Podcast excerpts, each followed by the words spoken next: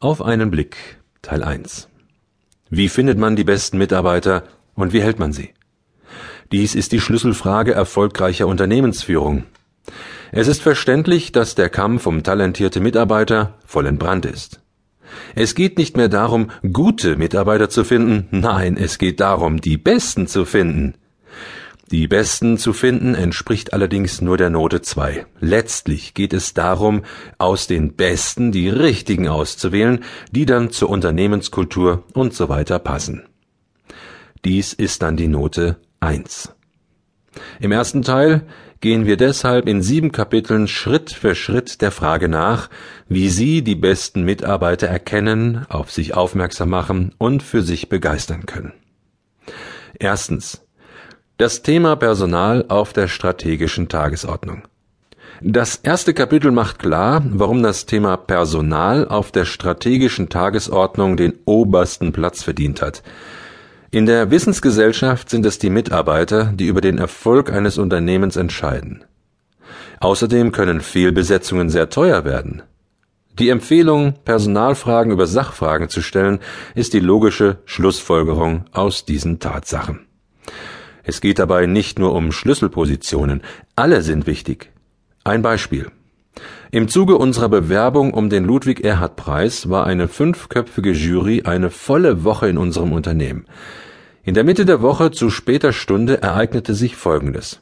Um 21 Uhr war die Putzfrau auf der Toilette zugange. Ein Mitglied der Jury kam mit ihr ins Gespräch.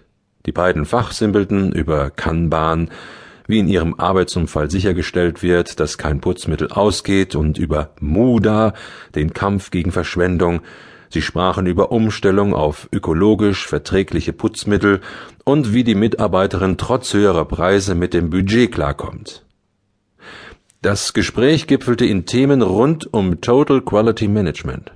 Spätestens jetzt war es dem Jurymitglied nicht mehr klar, ob sein Gegenüber wirklich die Putzfrau war oder ob er mit einem Mitglied der Geschäftsleitung diskutierte.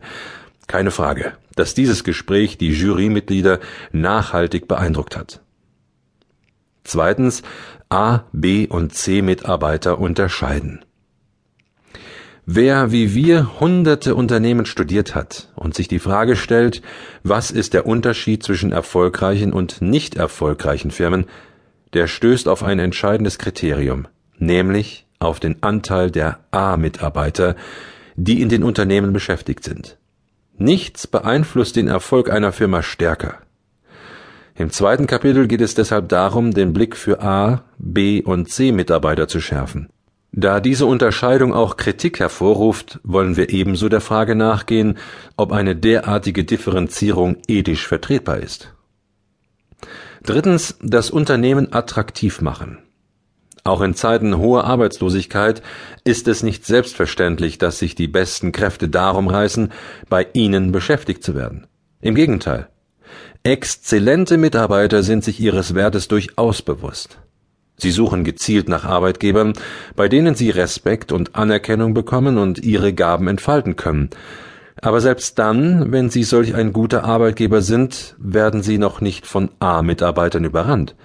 Sie müssen Ihr Unternehmen bekannt machen, damit Ihre potenziellen A-Mitarbeiter auch von Ihnen wissen. Wer diese begehrten Arbeitskräfte schließlich für sich gewinnt, der hat gewonnen. Wer sie nicht gewinnt, der hat verloren. Viertens Auswahlkriterien und Stellenanforderungen definieren. Ob ein Mitarbeiter zu Ihnen passt, ist einerseits davon abhängig, ob er seinen Aufgaben gerecht wird. Andererseits gibt es Merkmale, die unabhängig von der auszufüllenden Funktion wichtig sind.